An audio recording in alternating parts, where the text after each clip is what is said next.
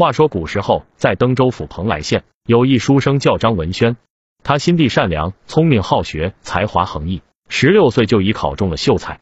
一天，张文轩上街买文房四宝，看到前方围着一群人，好像发生了什么事，他颇为好奇，就挤进人群观看。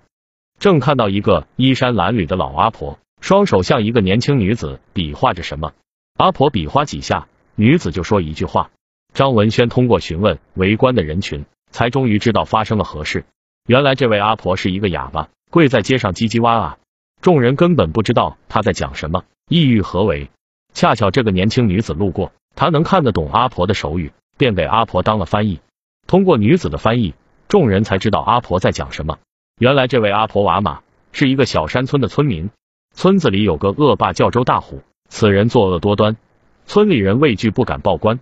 前天周大虎霸占了马阿婆的良田盖宅子，马阿婆的儿子秦二顺找周大虎理论，被他打成了重伤。马阿婆见儿子被打成这样，愤怒至极，也就无所畏惧了。于是他深夜出村子，前来县衙报官。因为他是一个哑巴，衙役根本听不懂他在说什么，便把他赶出了县衙。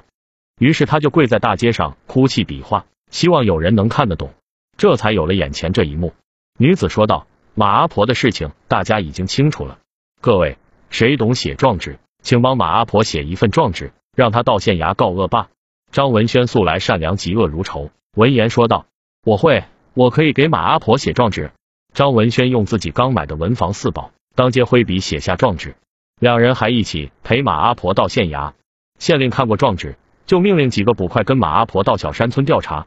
几人出了县衙，女子说道：“我也一起去，我略懂医术，可以给阿婆的儿子治伤。”张文轩说道：“马阿婆年纪大了，我家就在附近，你们等我一下，我去找辆马车来载你们一程。”不多久，张文轩就驾着一辆马车来到了县衙门口，他扶马阿婆和女子上了马车，便驾车朝小山村赶去。几个捕快骑马跟在后头。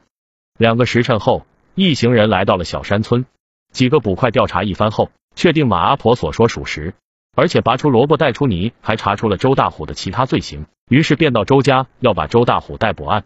可没想到的是，周大虎武艺颇高，被他给逃走了。女子给秦二顺检查了一番，发现他看样子像伤的很重，其实没有伤到脏腑，只是腿被周大虎给打断了。一个捕快来到秦家，把周大虎逃跑的消息告诉了他们。张文轩说道。马阿婆，恶霸周大虎逃跑了，你们继续住在这里很不安全。我家就在县衙附近，我看你们先到我家住段时间，把二顺的伤治好了再做打算吧。马阿婆闻言，感激的点点头。于是张文轩背秦二顺上马车，几人坐着马车返回城里。在路上聊天中，张文轩得知了女子的身份，女子叫徐婉婷，青石镇人士，出生于医道世家，这次是来县城探亲的。张文轩把马阿婆母子俩安顿好后，便送徐婉婷去他亲戚家。张文轩对这个善良的徐姑娘颇有好感，徐婉婷对才华横溢的张文轩亦有好感，两人聊了一路，聊得很投机。翌日，徐婉婷拿了一些药物给秦二顺治伤，张文轩热情款待，两人又聊了一番。后来两人接触多了，互生爱意。三个月后，秦二顺的伤好了，他留在了张家当了一名家丁。张文轩去青石镇徐家提亲。徐父徐母为了激励他上进，对他说：“只有他考上了举人，才同意把女儿婉婷嫁给他。”张文轩回家后一直闭门读书。一天，张文轩的外公过寿，他才从书房中出来，跟父母一起去给外公贺寿。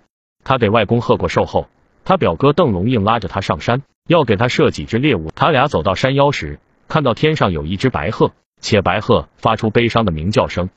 两人又走了一会儿。看到一猎户提着一个笼子，正朝他们走来。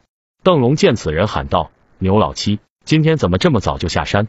牛老七笑着说道：“今天捕到一只值钱的母白鹤，所以就早点下山了。”邓龙说道：“听老一辈人说，白鹤最是痴情，你抓了母白鹤，难怪空中的公白鹤叫声这么悲凉。”牛老七说道：“我可不管这些，天上的公白鹤又是敢再飞低点，看我不把它射下来。”张文轩看了看笼子里的母白鹤，又看了看一直盘旋在上空不肯离去的公白鹤，吟道：“问世间情是何物，直叫生死相许。”他思念起了徐婉婷。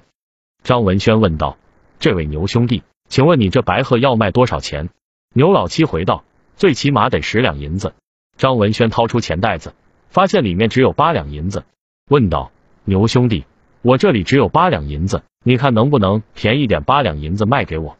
邓龙说道：“牛老七，这位是我表弟，你可不能狮子大开口。我表弟想卖这白鹤，你给我个面子，便宜点。”牛老七说道：“既然如此，八两就八两吧。”牛老七拿了钱后就离开了。张文轩把笼子打开，发现白鹤翅膀受少了点伤。他掏出身上的一瓶金疮药，给白鹤治伤。他把白鹤放出了笼子，白鹤展翅高飞，与天上的公白鹤汇合，一起向远方飞去。邓龙问道：“表弟，你这是干嘛呀？是钱太多了吗？”张文轩回道：“他们是痴情的一对，我花点钱能让他们幸福快乐的在一起，又何乐而不为呢？”后来两人逛了一圈，没打到猎物。张文轩回家后继续闭门读书。三年后，他终于考上了举人。徐父徐母终于同意把女儿婉婷嫁给他。成亲这天，张文轩带着迎亲的队伍敲敲打打的来到青石镇。他把新娘子迎进花轿后，骑上高头大马往家走。走到半路时，从山坡上冲下来一伙土匪，迎亲的队伍被打得七零八落。几个护院拼死带张文轩杀出重围。张文轩喊道：“你们别管我，快去救婉婷！”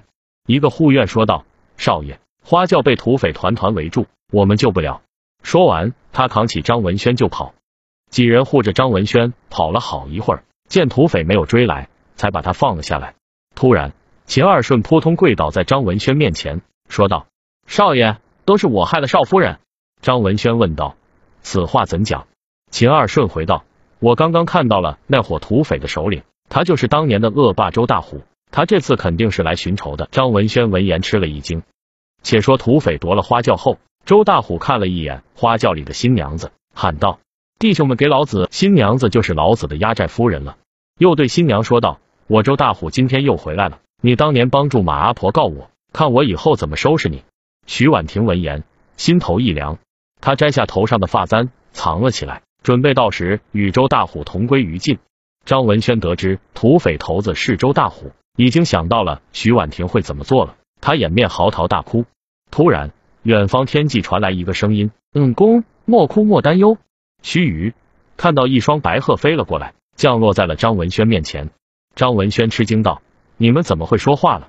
母白鹤回道：“当日恩公救了我，我们飞向远方，遇到了一个仙人，他把我们带到洞府，教我们法术，让我们给他看守洞府。今日仙人对我们说：‘恩公，你有难，让我们前来相助于你。’”公白鹤说道：“恩公，请上来。”我们带你去救新娘。于是张文轩坐上白鹤，白鹤展翅高飞，很快就追上了土匪。两只白鹤用了一招白鹤亮翅，刮起阵阵风浪。土匪们看到两只仙鹤有如此神通，吓得四处逃跑。公白鹤一爪将周大虎打成了重伤，张文轩救下了未婚妻。张文轩做了公白鹤，徐婉婷坐上了母白鹤，白鹤把他们送到了张家后才离去。张文轩让护院去把受重伤的周大虎押去县衙接受法律的制裁。张文轩与徐婉婷拜了天地，成为了真正的夫妻。两人成亲后非常恩爱，生活幸福美满。